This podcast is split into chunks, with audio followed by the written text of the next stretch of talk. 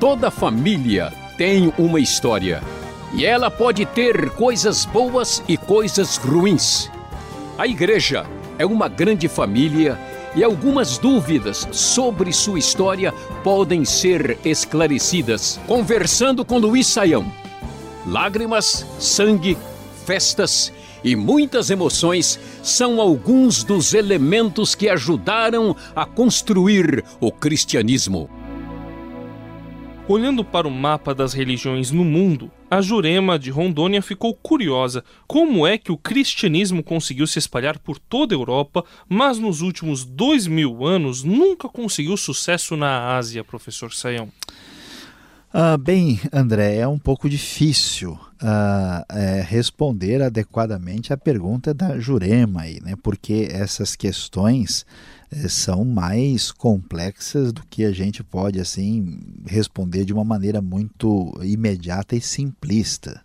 O que a gente pode dizer é que, uh, primeiro, uh, o, a obra da, da, de Paulo, né, as missões que Paulo vai fazer em terras europeias, dentro de um império que é europeu, o Império Romano, né, é, vai fazer com que o evangelho vá se espalhar com bastante força e num determinado ambiente, num contexto em que, vamos lembrar, né, Israel está uh, debaixo do domínio romano. Né? A referência desse mundo é a referência romana e havia uma necessidade, uma crise no mundo antigo né? de busca de, de, de referências para a vida e respostas para as questões mais importantes nesse mundo greco-romano. Né? E assim, então, o evangelho se espalha com muita força. Quando o evangelho tenta crescer na direção da Ásia, ele enfrenta mais resistência, talvez por uma estranheza maior né, de novos paradigmas que eram muito distintos. A gente tem que lembrar que foi difícil o evangelho passar para o mundo samaritano, para o mundo gentil, né? Já havia uma proximidade. Para o ambiente asiático são outras referências, outro mundo. Ah, ah, houve martírio, houve sofrimento. As indicações foi que o evangelho, pelo menos inicialmente, chega até a Índia, né?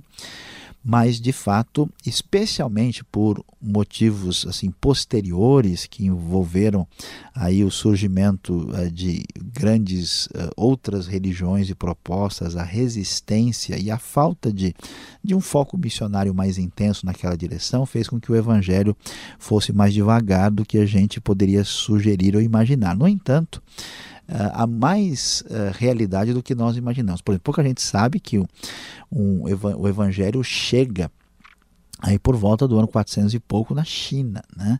E a gente sabe hoje que há elementos na cultura chinesa antiga, na cultura mesmo japonesa que tem elementos por trás aí que venham sugerir uma, uma influência pelo menos judaica ou cristã.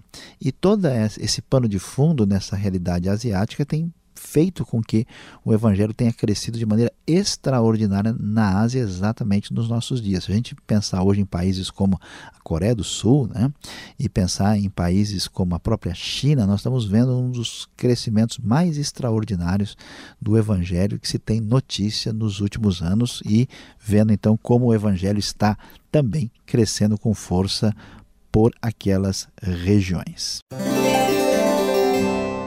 O Heródoto do Paraná pergunta como e por que aconteceu a divisão entre as igrejas católica e ortodoxa.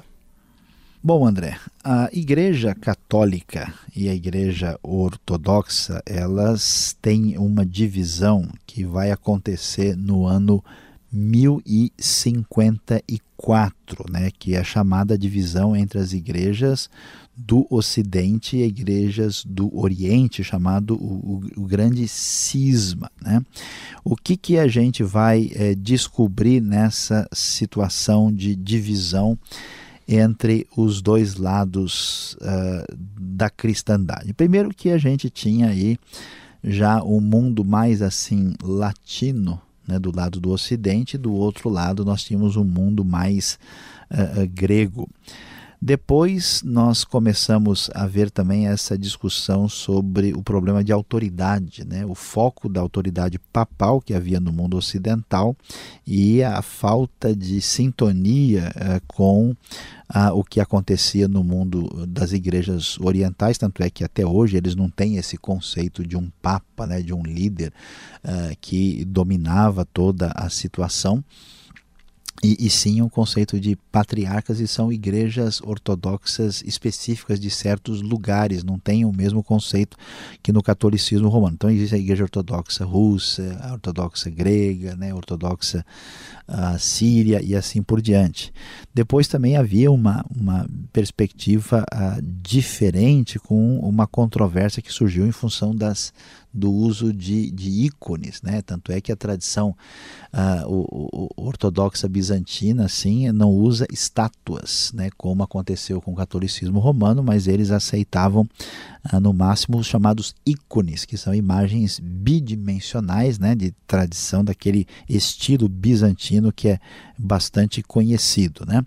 E finalmente uma coisa um pouquinho mais complicada, né? Que era uma discussão uh, de como é que era a, a questão da, da, da, procedência, né? se o espírito procede é, só do pai ou se procede também do filho, que é um detalhamento teológico assim um pouquinho mais que a gente teria que gastar mais tempo para entrar em todas as referências, né? mas essa é, distinção foi é, importante, é chamado a cláusula filioque, né?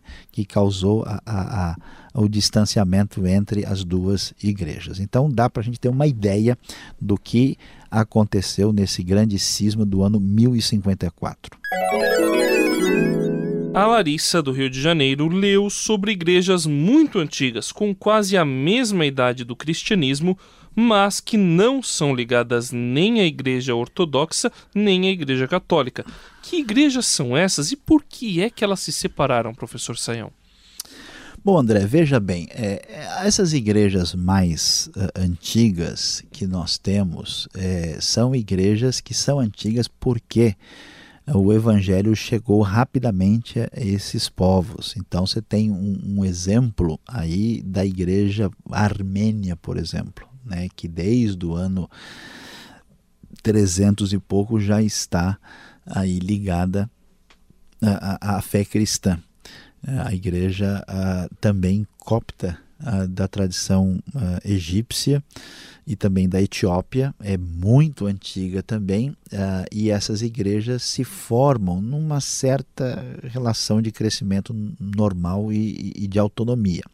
No entanto, apesar dessa diferença, essas igrejas têm sim um relacionamento de proximidade e cooperação, eu não sei todos os detalhes, mas elas estão dentro dessa grande família ortodoxa de alguma maneira, algumas plenamente integradas, outras numa relação de proximidade. Né?